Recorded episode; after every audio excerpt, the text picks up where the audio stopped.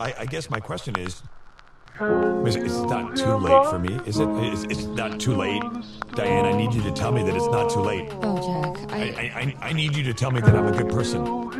I know that I can be selfish and narcissistic and self-destructive, but underneath all that, deep down, I'm a good person, and I need you to tell me that I'm good. Olá, internet. Eu sou o André e esse é o Ctrl F, um podcast sobre internet e cultura digital. E quem disse que isso é problema meu? Você normalmente me ouve falar mal das grandes corporações como o Google e o Facebook.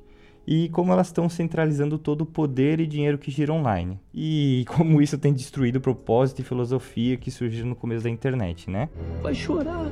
Mas hoje eu queria fazer uma coisa diferente e te mostrar também como essas plataformas criam uma porção de ferramentas de comunicação para o nosso arsenal de relações humanas. Ou seja, dos scraps do Orkut para os posts do LinkedIn, passando pelas threads do Twitter, pelo Zap Zap, os stories, snaps, até as tours dos grupos de Facebook, todas essas são maneiras de se conectar com outras pessoas. E a gente vai analisar um pouquinho delas para entender o que as diferencia uma das outras e por que, que isso é tão da hora.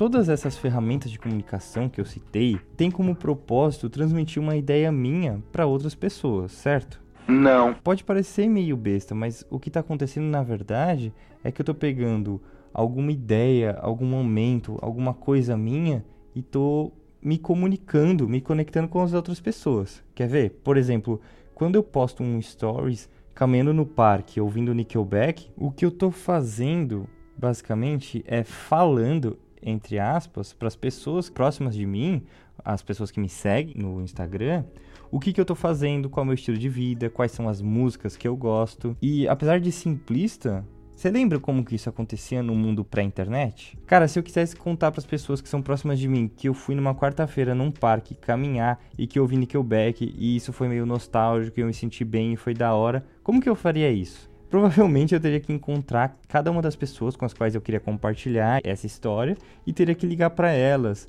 ou, sei lá, mandar uma carta. Só que esse esforço era tão grande que a maioria das coisas não valia a pena ser compartilhada. Então, provavelmente, essa ideia, esse momento, essa parte de mim, essa experiência, mesmo que casual, talvez nunca atingisse mais ninguém. Então, de certa forma, quando plataformas como Instagram, o TikTok, o Zap Zap proporcionam esse espaço para que essas ideias sejam compartilhadas, eles fazem com que esses sentimentos, esses momentos, essas experiências possam ressoar com mais pessoas e existam por mais tempo.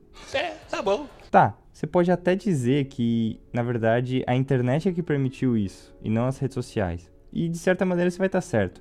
Só que as redes sociais, elas expandiram e democratizaram essa comunicação. E não só isso, elas criaram diferentes formas das pessoas se conectarem e se comunicarem uma com as outras.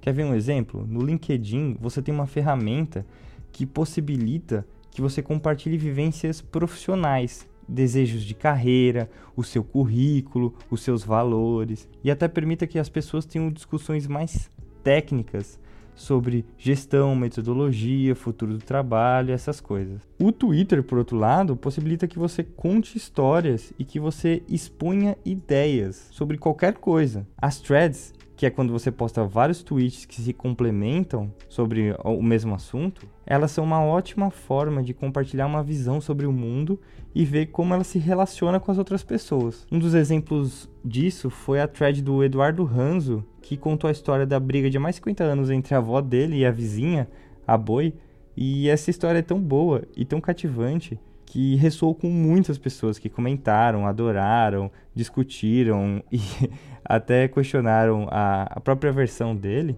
Mas isso ressoou tão bem que o Miguel Falabella resolveu adaptar essa thread para uma série da Globo que foi lançada recentemente no Globoplay, chamado Eu, Minha Avó e a Boi. E, além disso, a gente também tem, por exemplo, as tours, que são postagens em grupos de Facebook que viralizam, né? É, pode ser uma dúvida que coça uma parte do cérebro e você precisa responder, tipo, como as pessoas chamam bolinha de gude em outros estados. Ou pode ser um pedido de dica para lidar com um problema. Ou também pode ser até uma história engraçada, como o caso da Tour do Cofre, que foi um post feito por um participante de um grupo bem famoso no Facebook chamado LDRV. e ele falou que a sua família tem um cofre desde pequeno e ele nunca soube o que tinha lá dentro. O link para esses dois exemplos que eu dei, dos threads e das tours, vão estar tá no link da descrição. Mas o que eu queria é que você olhasse para como essas ferramentas são bem parecidas e, na verdade, fazem quase a mesma coisa, né? Compartilhar ideias. É mesmo, é? Mas que a diferença está muito mais nos assuntos tratados, na maneira de compartilhar as histórias e, principalmente, na maneira como as pessoas se relacionam com a leitura dessas histórias. Quer ver? Nas tours do Facebook, o grande lance é o engajamento, é a conversa entre a pessoa que postou e as pessoas que leram essa história. Já as threads no Twitter são muito mais sobre compartilhar, porque o ecossistema do Twitter faz com que essa ideia viaje muito mais rápido entre as pessoas. E no LinkedIn, o processo é muito mais ritualístico, com as pessoas sendo mais formais e tem todo aquele espírito meio esquisito de networking. Mas a forma de se comunicar mais popular atualmente e, na minha opinião, mais inovadora é os stories. Bom, na verdade, é o Snap, né, do Snapchat, que surgiu antes e foi completamente chupinhado pelo Facebook depois que os caras não quiseram ser comprados por eles. Mas por que, que esse formato é tão legal? Bom, primeiro porque ele é fácil de usar, é só você dar play, segurar o botãozinho e capturar um momento e pronto, compartilhar isso. Você não precisa saber escrever muito bem, você não precisa eh, elaborar muito, mas mais do que isso, é uma das poucas formas de comunicação na internet que não é perene, ou seja, que desaparece sem deixar rastro. E isso permite uma comunicação mais livre, mais natural.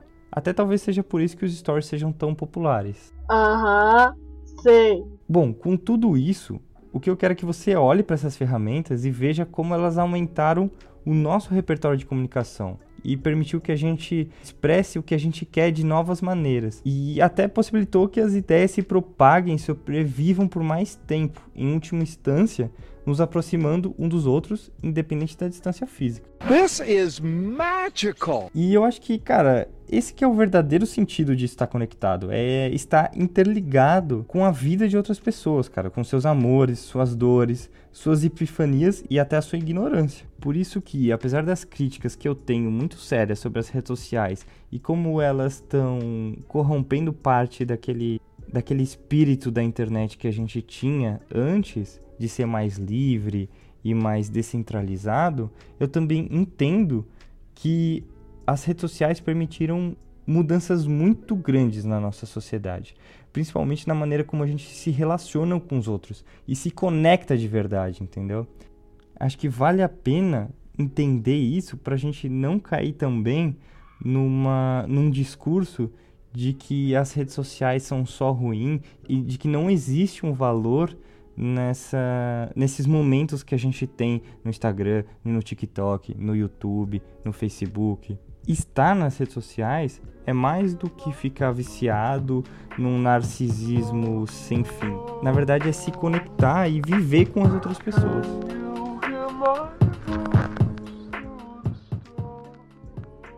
Se você curtiu esse episódio, entra lá no Spotify e clica para seguir o Ctrl F por lá. E usa essas ferramentas de comunicação que eu te falei também para compartilhar com alguém que você acha que pode curtir. Falando nisso, aproveita que você vai estar no Spotify e já dá uma olhada no artista Bill Wolf. Ele é o responsável pela música que você ouviu durante todo esse programa e ele tem muita música boa, vale a pena dar uma escutada nele por lá. E se você quiser compartilhar suas histórias, seus momentos e suas experiências comigo, é só me encontrar lá no Twitter, como podcast Ctrl F, o link está na descrição. E até semana que vem. Até mais.